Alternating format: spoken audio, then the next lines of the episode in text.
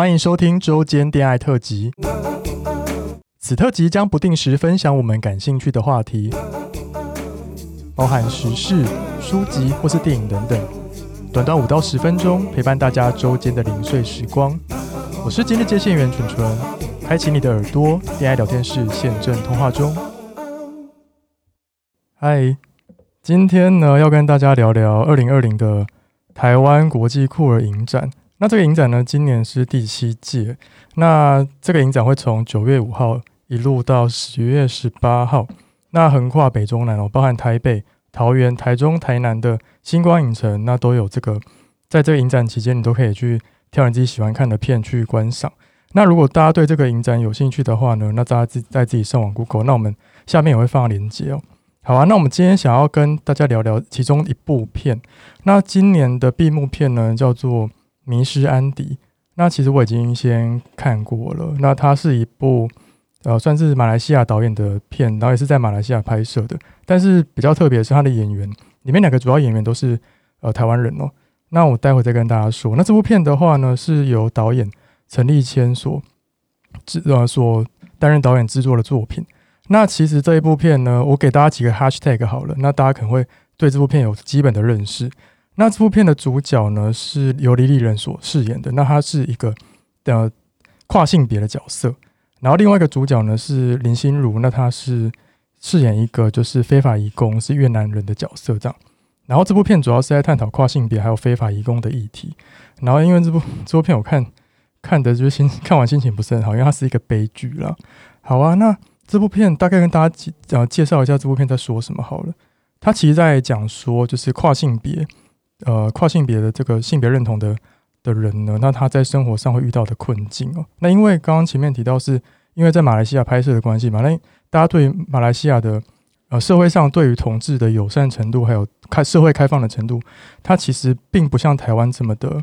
呃友善。对同志来说，对 LGBT 族群来说，所以呢，他在剧情里面有安排一些就是对跨性别者的歧视啊，然后还有言语霸凌的一些剧情的安排，那你就会觉得哦。好像很正常哎，因为如果，因为他其实里面演的有点激烈了，那如果你就觉得这如果发生在台湾，你会觉得好像有点啊什么意思？台湾应该不会有这种事情情节的发生吧？但是因为它是发生在马来西亚，所以你就会觉得哦很合理这样。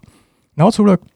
刚刚前面讲到除了跨性别，就是有李李仁李李仁饰演的这个角色之外呢，那其实刚刚前面提到就是另外一个角色是呃越南的非法移工，是由林心如所主演的。然后，因为他这个剧情的安排是透过这两个主角之间的互动啊，还有他的剧情的铺陈，那他就去演出社会底层比较少为人知的那一面，还有演出就是人性的现实。那这部呃闭幕片是会在十月十一号的晚上七点钟，是会在台北星光影城放映。那如果大家就是有兴趣的话呢，其实现在就可以上网去购买，就是今年国际酷儿影展的套票。他现在有开始，他现在有在卖套票。那套票的话，我记得好像是八百块吧，然后你可以选四场电影，等于说一一场电影只要两百块而已，我觉得非常的超值，而且今年的片都非常的多元，就是横跨各种议题。那大家如果有兴趣的话呢，在上网搜寻台北国际酷儿影展哦。好，除了台北国际酷儿影展的片之外，我还想要私心推荐两部跟跨性别有关的电影哦。那第一部呢是日本片，那它片名叫做《当他们认真编织时》。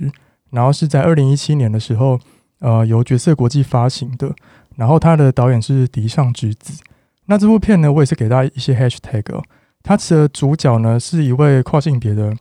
呃，算是男跨女的一个角色。那他是由日本杰尼斯偶像深田斗真所饰演的。那因为深田斗真本身就是一个很高壮的花美男，其实他跟李李仁的定位其实是蛮像，就是很高，然后五官轮廓很深，所以他们。就如果去饰演就是跨性别，就男扮女装，其实还算是 OK 漂亮的那种。对，然后呢，那这部片主要是在讲就是跨性别跟家庭的议题，然后它是用一种一种感人温馨的氛围去讲述一个极为沉重无比的议题。好啊，那我跟大家大概介呃介绍一下这部片在说什么好了。它其实剧情就在讲说有个小女孩，那她怕她被她一个不负责任的妈妈丢下之后呢，那她就自己跑去投靠她妈妈的弟弟。也就是他的舅舅，那他去找他舅舅的时候，就意外发现舅舅的女友竟然是一个跨性别者。然后，但是但是那小女孩并没有吓到，因为这个剧情，呃，慢慢的透过剧情的铺陈啊，以及就是主角们跟小女孩之间的互动，那我们在看的观众就会跟着就是小女孩的视角跟她的观点，那慢慢的就是循序渐进的带大家认识跨性别者哦。那其实会看完这部片，你会发现说，就是跨性别者除了外表跟生理上虽然是说不符合社会中框架的正常人之外，其实他们的内心也不过就是一个跟我们大家一样，就是一个平凡到不行的普通人。那我非常推荐大家可以去合法的线上串流网站找来看，对，那这部片我非常的推哦，那就是希望大家呢，就是可以都更以同理的心去看待每一个跟我们自己不一样的人。好啊，那这部片其实当初上映的时候有一个争议，因为呢，因为这部片的不知道大家就是在看电影海报的时候有没有发现，就是电影海报最后。比如说，或者预告最后都会写几月几号上映嘛？那那个上映可能就会片商就会自己想一个 slogan。那当初这部片的是在二零一七年的三月十号上映的，那 slogan 就叫做呃三月一号这样教小孩。那因为这个呃同志婚姻跟这个议题在当时二零一七年其实才两三年前而已，那时候其实还是非常的保守，加上那时候又有选举的关系，所以当初这部片呢，它要上一些，它要在捷运站下广告的时候就被捷运站打枪了。就是有一个新闻是说，关键评论网一个新闻就说，呃，跨性别电影广告剧，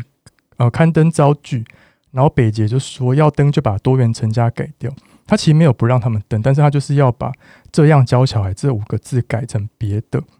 然后那时候就是网友就群就大家都很愤怒，想说啊，都什么时代了，还但是这部片又没有讲到就是一些色情或是任何暴力，但是为什么因为这样却不能登呢？那反而是像格雷那种就是。比较情色意味比较重一点的电影，反而就可以上北捷的广告，所以那时候引起一个小小的争议哦。然后那时候网友就灌爆，就灌爆北捷的那个 FB 粉丝页，这样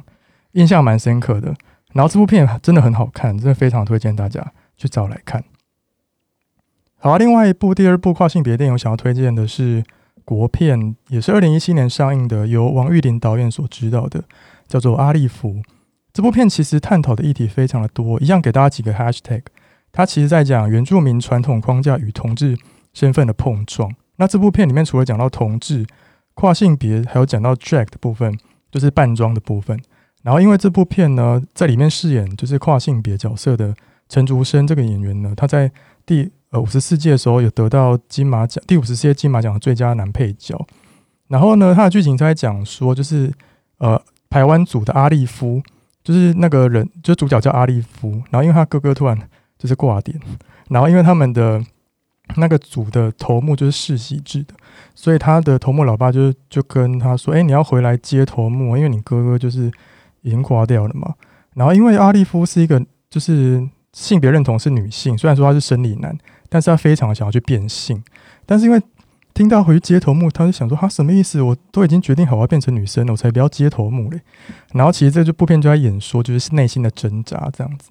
然后呢，还有就是原住民跟同志身份这个的碰撞，体制的碰撞。然后呢，其实这部片呢，这部片其实上我觉得其实非常的有一点算黑色幽默吧，因为它的它的制作团队其实跟《父后七日》，不知道大家有没有看过《父后七日》这部片，它其实是同一个制作团队，他们的他们就是很。喜欢，然后也很擅长走那种就是有点黑色小幽默的部分，去阐述一些比较沉重的议题。但是你在看的时候，并不会觉得哦，看的心情好不好？但其实是有一点点会微微一笑的，会有点会心一笑那种感觉。那这部片其实也非常的推荐大家哦。然后除此之外，我想要推荐大家去听，就是百灵果有一集，就是 KK 秀的第十一集，他有邀请阿豹，就是原住民歌手阿豹呢上那个节目。那其实阿豹里面有一个。片段，他就是在讲说，就是部落的同婚议题，然后他也是用一种很诙谐的角度，然后就是就是去讲这个议题，这样，然后大家推荐大家听，因为真的是大笑烂，因为对啊，我就不好意思破，就是爆雷什么的，就是推荐大家去听百灵果的，就是 KK 秀第十一集。好，那我们最后再来宣传一下，就是台湾国际酷儿影展二零二零第七届。那影展的展期从九月五号到十月十八号，那有兴趣的听众呢，就可以上网购买他们的套票，或者是去呃台北、桃园、台中、新台南的星光影城现场也可以购票。好，那我们今天的周间特辑就先到这边，我们下次见喽，拜拜。喜欢我们的节目，欢迎到 Apple Podcast。给我们五颗星，订阅 Spotify，点关注与爱心。